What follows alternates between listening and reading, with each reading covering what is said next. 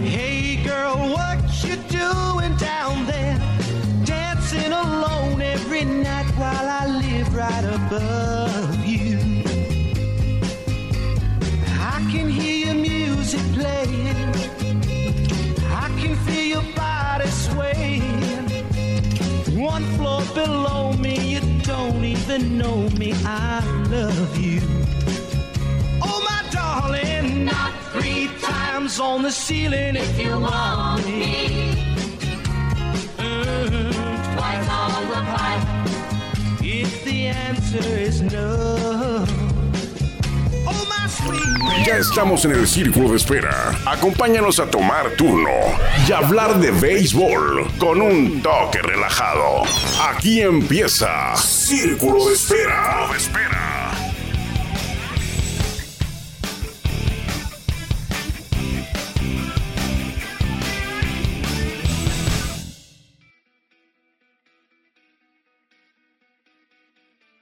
¿Qué tal? ¿Cómo está? Muy buena tarde. Lluviosa. Bienvenidos a Círculo de Espera Radio en este jueves 30. ¿Tiene 31 o tiene 30 de noviembre? Creo que tiene, creo que tiene 30. Creo que es el último día del mes de noviembre de 2023. Eh, jueves lluvioso, como le decía hace unos segundos, aquí en Tijuana. Si usted no está escuchando en otro lado, pues bueno, no es jueves lluvioso, pero en Tijuana sí, se vino la lluvia ligera, nada que eh, preocuparse tampoco. Eh, la lluvia que ya se necesitaba, hacía mucho que no llovía aquí en la región. Bueno, mucho me refiero a unos meses quizás, ya llegó la temporada de lluvia y se había retrasado un poquito, pero bueno, ya llegó aquí a Tijuana. Estoy en el estadio Chevron, la Casa de los Toros de Tijuana, aquí a un ladito del Cerro Colorado, eh, en Tijuana, Baja California. Y le agradezco como siempre que nos permita que lo acompañemos a hablar de béisbol, porque el lunes, eh, el lunes aquí en el estadio hubo una, un showcase una visoría para que me entienda que es un showcase, es una visoría. Yo sé que usted ya más o menos tiene una idea de qué es un showcase.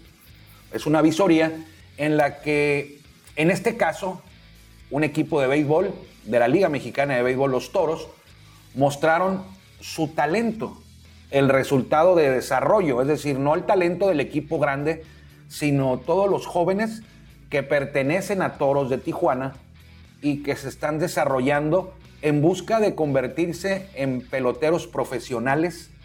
Sobre todo, la intención de un showcase es eh, peloteros profesionales en Estados Unidos. Es decir, que lo firmen alguna organización de grandes ligas, que esa organización que firma a un pelotero va a continuar con el desarrollo de cada uno de estos jóvenes que eligen ellos, que firman ellos.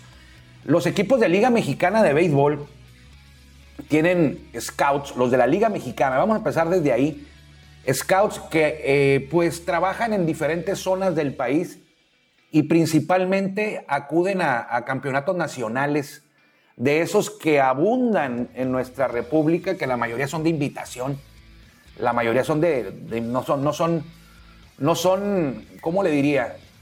No son precisamente eventos en los que van los campeones de cada zona. Algunos sí, bueno, la mayoría eh, no.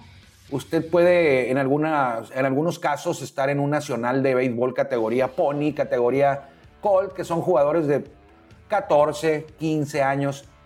Y ahí puede que la sede sea en Tijuana y usted se da cuenta que está participando Tijuana Municipal 1 o Tijuana Municipal Azul, Tijuana Municipal Amarillo, Tijuana Municipal Blanca.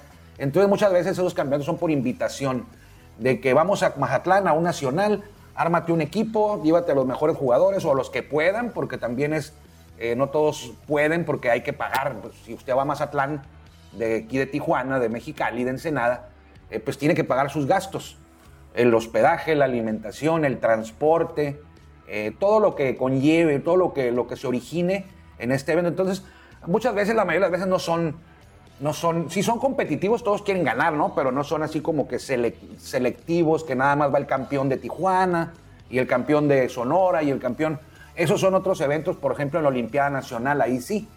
Pero bueno, los scouts, eh, de, por ejemplo, de Toros de Tijuana, tiene scouts en Sonora, en Sinaloa, en, Monterrey, vamos, a, vamos a, a pensar en Veracruz, y andan en los nacionales los scouts buscando jóvenes talentosos, en algunos casos hasta niños muy pequeños, de, bueno, 14, 13, 15 años, para firmarlos y, e iniciar su desarrollo en el béisbol profesional.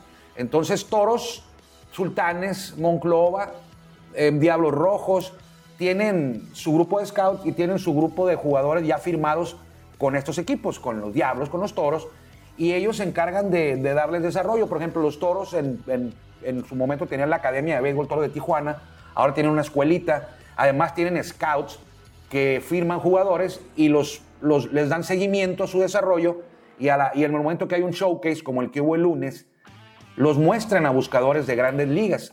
Hay otros equipos como eh, Diablos Rojos, que tiene la academia ahí en Oaxaca, Diablos Rojos, Rojos y Guerreros, que es del mismo dueño, la misma directiva, don Alfredo Jarpelú, tiene una academia ahí en Oaxaca establecida y ahí, ahí se encargan del desarrollo de estos jóvenes.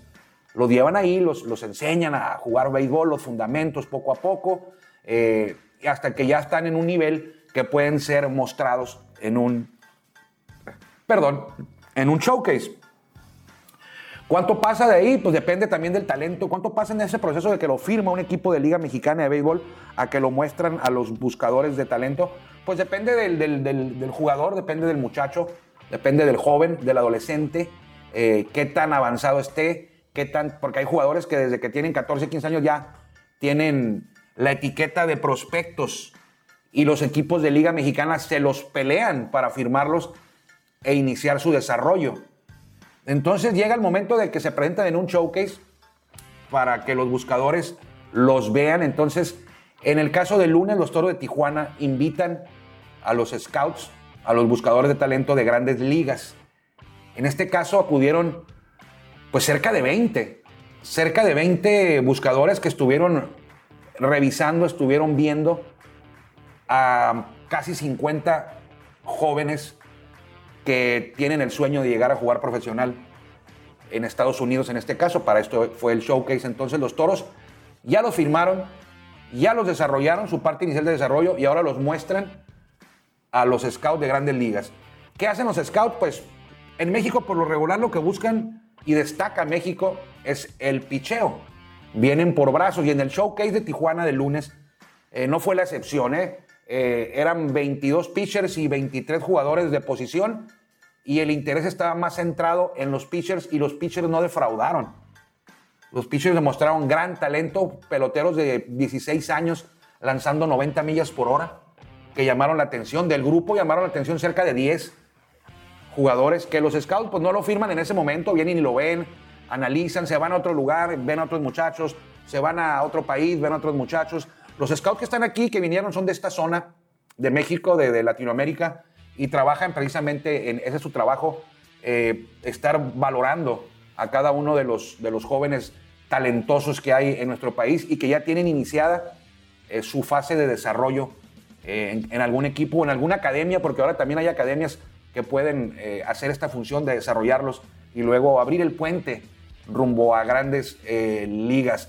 Aquí por Tijuana, por ejemplo, yo recuerdo hace 2016, por ahí, que hace ya como siete años, seis, siete años, que en un showcase igual al que vi yo el lunes, eh, estaban Alejandro Kirk y, Jonathan Aranda, por ejemplo.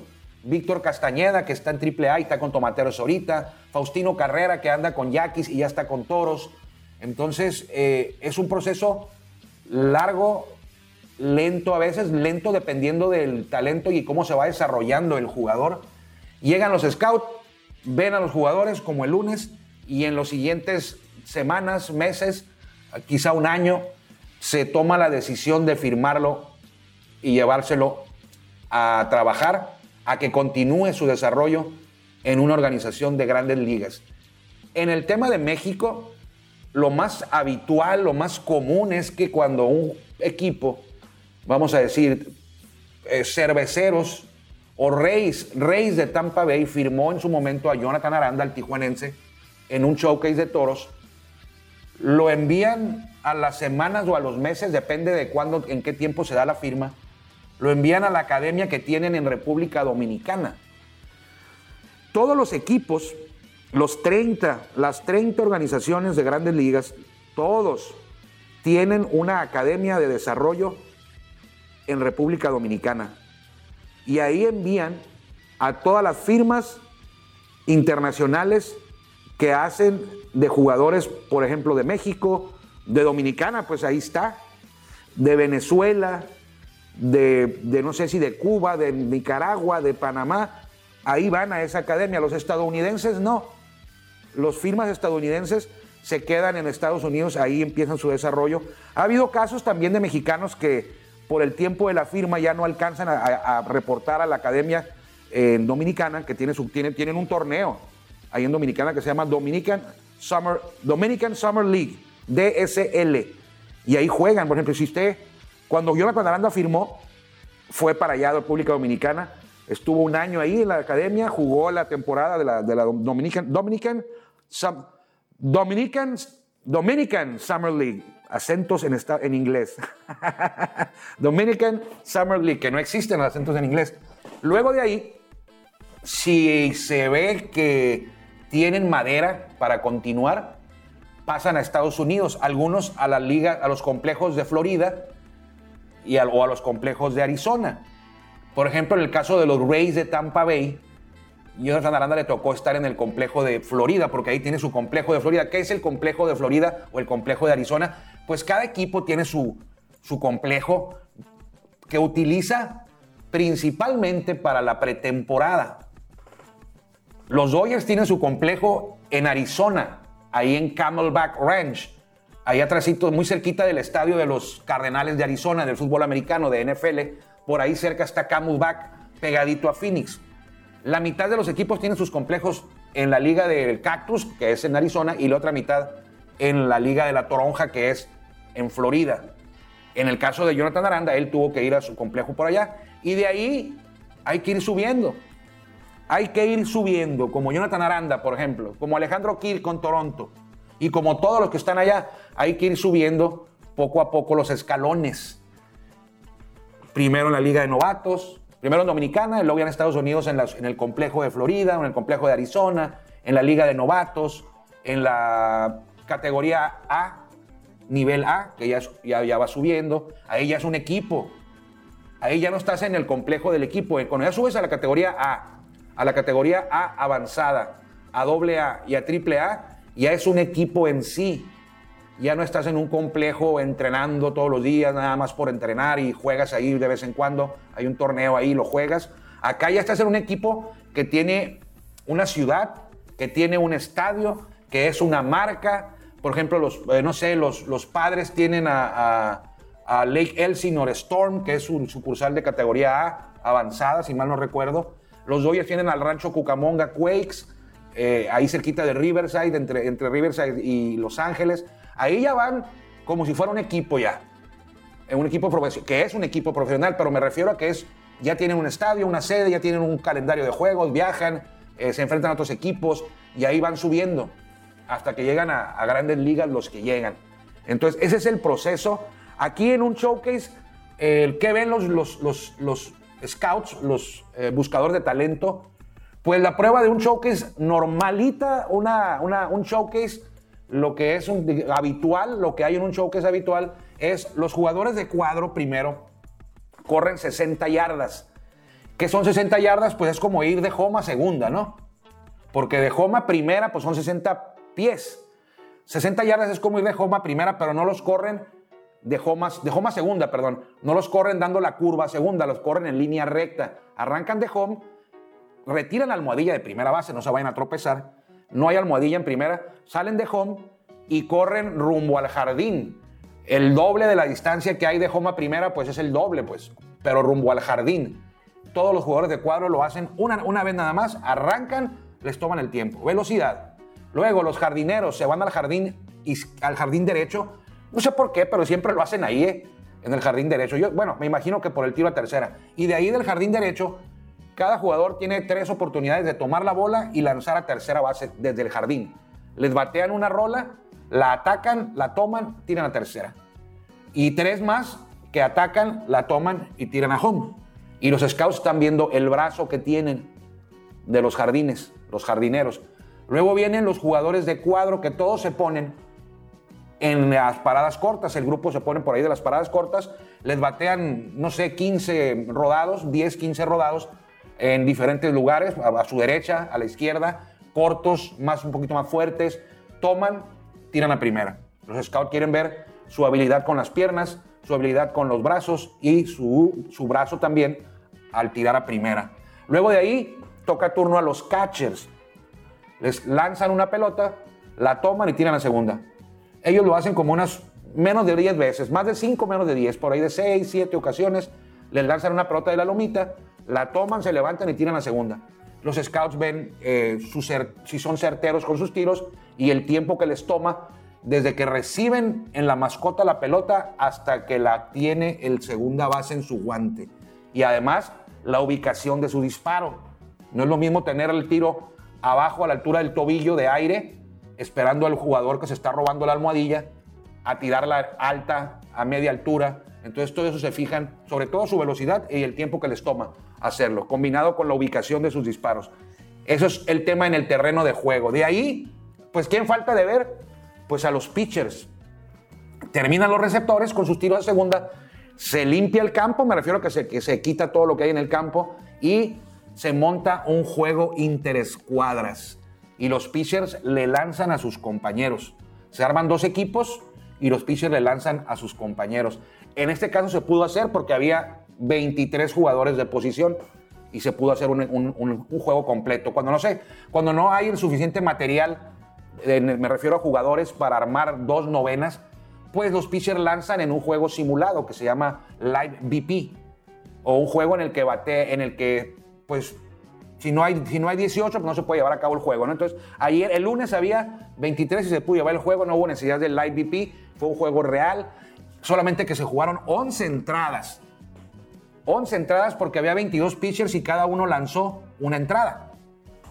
La parte alta y la parte baja, dos pitchers. La parte alta de la segunda entrada, la parte baja de la segunda entrada, ya llevas cuatro. Y así hasta la entrada número 11. Y le digo que fue abrumador el picheo la calidad de los pitchers superaba a la calidad de los bateadores eh, porque se fueron 0-0 hasta la entrada número 10. 0-0 las primeras nueve entradas hasta la entrada 10, terminó 2-1. El marcador es lo menos importante, lo que querían los scouts era ver a los, sobre todo a los pitchers en ese juego. Ya habían visto a los bateadores, a los jugadores de posición. Ahora querían ver a los pitchers lanzando a sus compañeros, pero bueno, también era la oportunidad de los bateadores de, lucir eh, con el con el madero en un juego real, porque fue un juego real y había velocidades de 90 millas por hora, arriba de 90 millas por hora en algunos de los lanzadores, en varios de los lanzadores que llamaron mucho la atención de los scouts. Así es un showcase eh, normal, vamos a decirlo entre comillas, un showcase a los que yo estoy acostumbrado, los que he visto. Eh, tienen algunas variaciones en ocasiones. Hay veces que solamente vienen a ver a pitcher nada más y solamente hay un bullpen live VP o lo ven en el bullpen, es, es diferente. Así que, eh, pero un, un showcase normal, repito, no encuentro la palabra adecuada, pero un showcase es lo que le acabo de mencionar, las etapas que le mencioné, las pruebas que le mencioné, es lo que incluye un showcase. Ahí, no cree usted que terminando el showcase llegan los scouts y le dicen, oye, te voy a firmar a este, me lo llevo. No, no pasa así, ellos no dicen nada, nomás ven y se van. Ya luego hablarán los scouts con el área deportiva de, en este caso de toros, para pedir más informes, para solicitar más información, valga la redundancia, ¿no? Le estoy diciendo lo mismo en dos, en dos, en dos párrafos.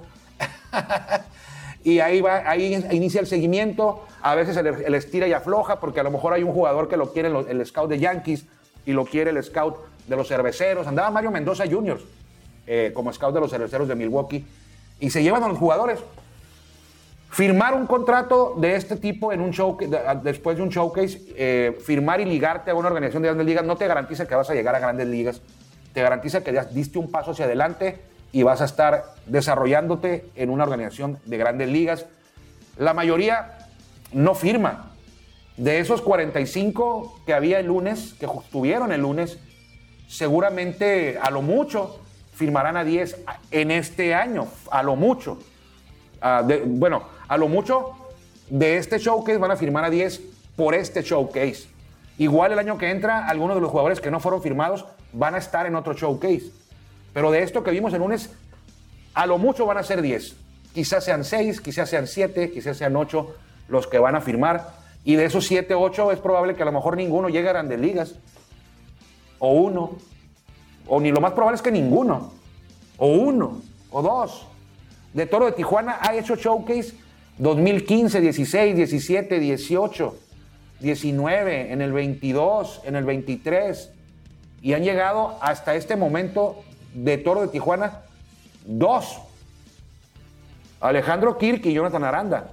Porque Randy Rosarena sí estuvo en el desarrollo de toros, pero él no creo que no fue ningún showcase. O no estoy seguro. Creo, bueno, creo que sí. Vamos a incluir a, a Randy Rosarena eh, como tres. En tantos showcases que ha habido, solamente tres han llegado a grandes ligas. Y es algo bueno, ¿eh? Es algo bueno, tres. Pero no solamente de grandes ligas vive el beisbolista, que ese es el sueño más alto, ¿no?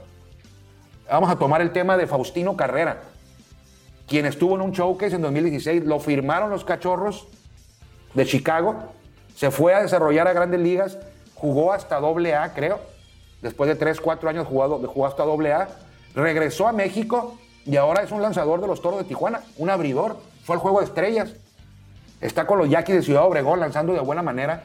Entonces, esos jugadores, el equipo de Toros, el equipo de Sultanes, el equipo de Diablos, el equipo de Monclova, los firman en grandes ligas en organizaciones de grandes ligas, los que no llegan, tarde que temprano van a regresar a México y el equipo que tiene los derechos es quien, lo, quien fue el conducto por el que llegaron a, una organización de grandes ligas. Es decir, si Alejandro Kirk no hubiera llegado a grandes ligas y hubiera regresado a México, o cuando termine su carrera en grandes ligas y regresa a México y quiere jugar a México, los derechos de retorno son de toros. Entonces es muy importante para los equipos del béisbol mexicano tener este tipo de eventos, de, showcase, de, desarrollo. Hay, hay, escuadras que no les interesa. Piratas de Campeche, por ejemplo. No les interesa para nada, no tienen ni siquiera desarrollo. Ellos no, no, no invierten porque es un gasto enorme. Imagínense traer los, los 45 jugadores, yo creo que la mitad eran de la región. Ensenada, Tecate, Mexicali, Tijuana, eh, Los Ángeles y venían, a de, les pagabas el hotel nada más y los viáticos y el transporte de aquí cerca, pero había jugadores en ese showcase que eran de Tabasco. Vi un lanzador de Tabasco, vi eh, jugadores de cuadro de Guaymas, eh, los hermanos de Yaret Serna, aquí andaban Jordi Serna y el primo, perdón, un hermano y un primo, y hay que pagarle avión, hospedaje, alimentación. de Hermosillo había, o sea, es decir, es, es una inversión grande para este showcase. Para, para cada uno de los showcase hay equipos que prefieren no hacerlo. Mejor no tengo desarrollo y yo contrato jugadores aquí de agarro donde pueda, pero no desarrollo. Entonces, el premio que tiene un equipo es cuando los jugadores se van a ligas menores, juegan ligas menores y no llegan a grandes ligas y quieren regresar a jugar a México, pues juegan contigo y ya vienen desarrollados. Llegan mucho más desarrollados de lo que se fueron cuando tú los, cuando tú los los pasaste en el showcase y lo firmaron, pues era un jovencito de 16 años. Ahora ya llega de 22 y con 4 o 5 años de trabajo en organizaciones de grandes ligas. Entonces es muy importante. Por eso a veces vemos a, sultanes y vemos a diablos y dices, ¿cómo es posible que tengan a los leones, que tengan una base nacional tan buena? ¿Por qué? Porque pues le invirtieron, sobre todo los diablos, los sultanes, los, toros, a lo mejor en los toros en un futuro próximo van a empezar a regresar todos los que se han ido y se han quedado en ligas menores. Van a empezar a volver a Tijuana, como Fernando Holguín, Fernando Lozano, el de Ensenada, eh, como Faustino Carrera, como Víctor Castañeda, que está luciendo en Liga Mexicana del Pacífico este año, y él está en AAA con los Rays, empezó con Milwaukee, ahora está con los Rays. Todos esos jugadores, cuando vengan a México y digan, ya, ya desisto, hasta aquí, no voy a llegar a grandes ligas, ya no quiero estar acá, tengo muchos años y no, me, no subo de nivel, eh, ya hablaron conmigo y me dijeron que, pues, que, no, eh, mejor voy a regresar a México y voy a jugar allá. Se vienen para acá y van a su equipo, ya sea los Diablos, ya sea los Toros, al equipo con el que fueron firmados para Estados Unidos. Entonces, eso fue lo que se vivió el lunes. Hay quien, ve que de repente, no, pues, pues firmaron, a, firmaron a Armando Esquivel, los Dyers de Los Ángeles y ya creemos que va a debutar en grandes ligas próximamente. No, señor. Lo más difícil es después de. El show que es claro que es complicado es el resultado de mucho esfuerzo, dedicación, trabajo, para que alguien te firme en grandes ligas. Tienes que ser un gran talento, tienes que destacar. Entre todos los que estaban aquí, los 45 son jugadores destacados, con mucho talento. Bueno, tienes que destacar sobre todos ellos todavía. Tienes que ser el mejor o de los mejores de ese grupo de talentosos. Cada uno de ellos, los que estuvieron aquí, son los líderes de su equipo en donde jueguen. Los 45. Pero estos 45 todavía se necesita más para llegar a que alguien te firme. Y luego viene lo bueno, ir escalando poco a poco, poco a poco, poco a poco, hasta llegar a cumplir tu sueño de jugar en grandes ligas. Muchos se quedan en el camino, la mayoría. Algunos llegan. Ahí está el ejemplo, Alejandro Kirk y Jonathan Aranda y Randy Arena en el caso de los Toros de Tijuana. En el caso de Diablos, pues hay muchos también, hay varios, tienen más años, hay muchos más, de Sultanes, de Leones de Yucatán, ahora que también invierte mucho. ¿Quiénes invierten mucho en el, desarrollo? Pues los Diablos y los Guerreros, como un solo ente, unidos. Eh, los Sultanes, los Acereros del Norte o Acereros de Monclova, los Toros de Tijuana, los Leones de Yucatán, los Pericos de Puebla, con esta nueva directiva, están trabajando mucho en el desarrollo del, pelotero mexicano. Y usted a veces, ya se lo he dicho, usted a veces ve la Liga Mexicana de Béisbol y ve muy pocos jugadores mexicanos jóvenes. ¿Cómo es posible? Pegan el grito en el cielo algunos aficionados que en México la Liga Mexicana de Béisbol no tenga peloteros jóvenes desarrollando. En el Pacífico sí hay. Ahí le va, qué bueno. Qué bueno que en la Liga Mexicana de Béisbol no estén jugadores de 17, 18 años. Qué bueno. Mexicanos, qué bueno. ¿Por qué? Porque significa que están en Estados Unidos. Esos jugadores de 17, 18 años no tienen que estar aquí en México de 19 no tienen por qué estar aquí. Tienen que estar en Estados Unidos, en una organización de grandes ligas. ¿Y cuándo juegan? Pues en verano, cuando juega la Liga Mexicana de Béisbol. Entonces, no se confunda, o sea, la Liga Mexicana de Béisbol no es una, una liga de desarrollo, para empezar. Y si usted no ve a jugadores mexicanos, qué bueno que no están aquí, jugadores jóvenes de 17, 18, 19 años, qué bueno. Si los ve en México, quiere decir que ya no no tienen oportunidad de llegar a grandes ligas o es muy pequeña su posibilidad, su probabilidad. Ellos están en Estados Unidos. Todos los de 17, 18, 19 talentosos mexicanos están en Estados Unidos desarrollándose en organizaciones de grandes ligas. Y no son 10, ni 15, ni 20. ¿eh? Son 150 o más jóvenes mexicanos talentosos que en verano no juegan en Liga Mexicana de Béisbol. ¿Por qué? Porque están en organizaciones de grandes ligas. Por eso es. ¿Y por qué si están en invierno? Me pregunto. Bueno, en invierno ya terminó su trabajo en la organización de grandes ligas. Y en invierno vienen a jugar al Pacífico. ¿Por qué juega Víctor Castañeda? ¿Por qué juega eh, con Tomateros y en verano no juega? Pues que porque en verano está con los Rays de Tampa Bay en ligas menores. No puede jugar. ¿Por qué Agustín Ruiz, el de Tabasco, juega con los algodoneros de Guasave y en verano no juega? Pues porque en verano está con los, en la sucursal de los Mets con los Binghamton Rumble Ponies trabajando por su sueño de llegar a grandes ligas. ¿Por qué Santiago Chávez no juega en verano y en invierno sí? Tiene 10 años Santiago Chávez en ligas menores. 10 años el receptor. Él es de Saltillo, nacido en Saltillo. Tiene 10 años, estuvo con la organización de Miami el año este 2023 en AAA y no sube y no sube, pero no, no ceja en su empeño, ahí está no quita el dedo del renglón. Él sabe que su sueño es grandes ligas y lo va a seguir intentando hasta que pueda llegar o hasta que de plano ya. Él tiene 10 años, no juega en verano. Ya va a cumplir casi 30 años. Y no juega en verano. ¿Por qué no juega en verano? Porque sigue buscando llegar a cumplir el sueño de todo beisbolista. Y en invierno sí juega, pues porque no está trabajando allá en Estados Unidos. Entonces no es que el béisbol mexicano o la Liga Mexicana de Béisbol más en particular, no le interesa el desarrollo de los jóvenes peloteros mexicanos. Sí le interesa, pero en ese momento, cuando, cuando funciona la Liga Mexicana de Béisbol de abril a septiembre, los talentos mexicanos están en Estados Unidos en ligas menores. Ya pasaron por un showcase y ya se lo llevaron para allá desde hace un año, dos, tres, cuatro, diez en el caso de Santiago Chávez, pero allá están trabajando. Qué bueno que no están acá. que estén en México, ya que no estén buscando llegar a grandes ligas y que lleguen acá de 25 años, 24, 23, 26, ya desarrollados, a veces tristes porque no llegaron a lograron su objetivo, pero vienen a jugar a su país ya en la Liga Mexicana de Béisbol o en la Liga Mexicana del Pacífico. Bueno, ahí se lo dejamos. Quería hablar también de Benjamín Gil un ratito, eh, pero creo que ya lo dejaremos para eh, mañana, mañana viernes. Hoy es jueves, no le dije que era jueves. Eh, creo, bueno, sí le dije que era jueves 30 de noviembre del 2023.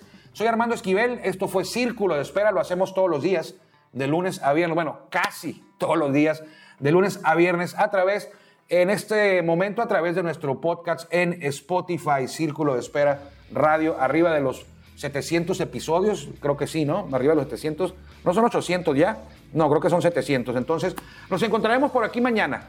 Ya le quedó claro que es un showcase, para qué sirve y, muchas, muchas cosas más que va uno aquí recordando en esta charla, eh, que parece, parece que se les estuviera contando a ustedes aquí, que estuvieran sentados conmigo, ¿eh? Así lo siento yo. Eh, sé que del otro lado de este aparato habrá quien lo esté escuchando. Y se lo agradezco mucho. Le agradezco mucho que nos haya y que nos, que nos haya y que nos siga respaldando a través de tres años, a través de este, este espacio ya tan largo, esta etapa tan larga de tres años y medio. Bueno, el tiempo es corto, ¿no? Pero tres años y medio, eh, gracias a usted, porque no es tanto de, cuánto pueda uno ganar haciendo esto, que, es mínimo o es nada, sino el orgullo de saber que alguien eh, nos escucha. Sígase, eh, siga viendo el béisbol, digo así, síguese preparando, pero no, usted no está en un showcase.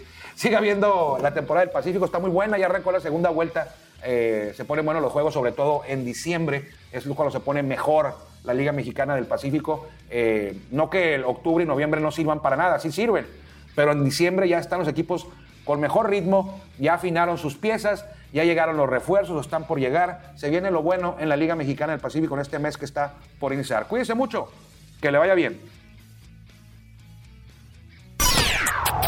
Gracias por acompañarnos en el Círculo de Espera. Nos escuchamos próximamente. Círculo de Espera.